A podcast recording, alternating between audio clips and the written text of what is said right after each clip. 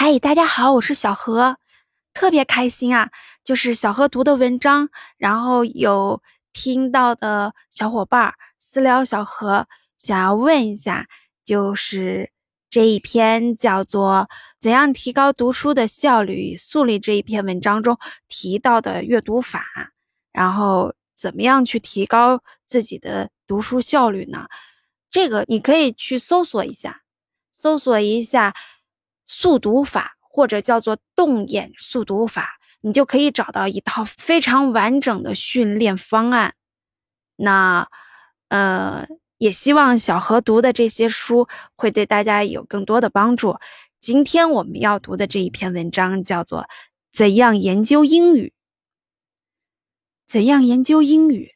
林语堂，十二月十五日在光华大学英文文学会演讲。一玩味，二默诵，三文法，四浏览现代文。诸位是英文文学研究会会员，料想是比较爱好英文。须知，爱好英文就是不爱国。但是，爱国不爱国且无论，凡人都爱好一种学问，已经是孺子可教，比任何科目不好一高一等。而且嗜好是不可勉强的，圣人教人循循善诱，便投其所好。国文固然应该注意，但是一人念英文会念好，国文自然也会念好。读书的说理差不多，能精能勤能好，都必能成功。尤其是国文、英文同文字文学的研究，所用的方法相近。文学气质亦比较相同。所谓文，就是文采文理。研究英文国文的人，必先对于文采文理有相当的趣味，在两种句子能分别哪一句好，在两个形容词能分辨哪一个词妥当。有人读，有人英文好，国文不好。不是因为脑部专注，主念英文，以专注念国文两系，只是英文念多了，国文念少了而已。真有文学天才之人，英文国文必定都好。你们同学中必定有这样的人。一玩味，所谓文学天才。第一根本要着的就是对于文学之意义能特别精神的体会，所以第一样便是玩味字义，看见佳句妙语自己会喜欢会吸收。英文国文都这样，譬如表示美的字，中文有秀丽、佳丽、壮丽、华丽、富丽等不同意思，读的时候能留心。将各自之间个性详细分别出来，作文时自然不会用错。比如西湖景致，只能说秀丽，绝不能称之为壮丽。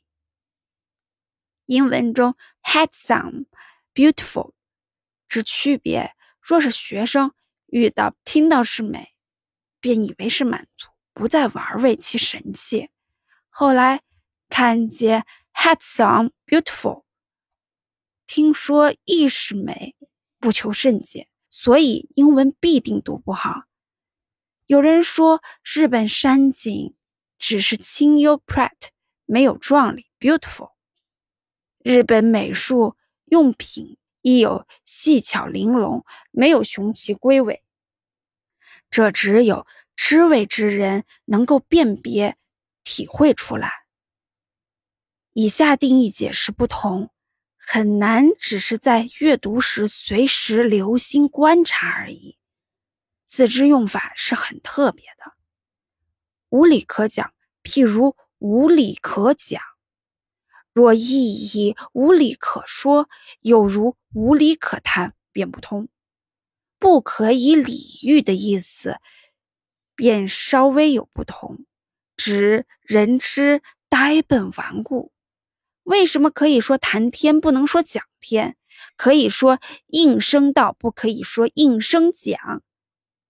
下定义很难，但时时注意吸收，自会明白。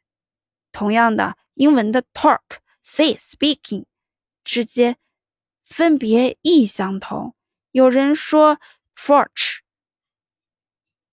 talk、non-city、talk，但不能说 talk a story。可以说 he was speaking to me，而不能说 he was singing to me。singing 之后再加一个嗯形容词 singing something，但演戏时人念句文，就叫做 speaking his lines， 而不能说 talk his lies。由此可见，必须阅读时。细心玩味吸收，才有办法。二，默诵。凡认识字有两种：主动的和与被动的。被动的就是明白意思，主动的就是要使用。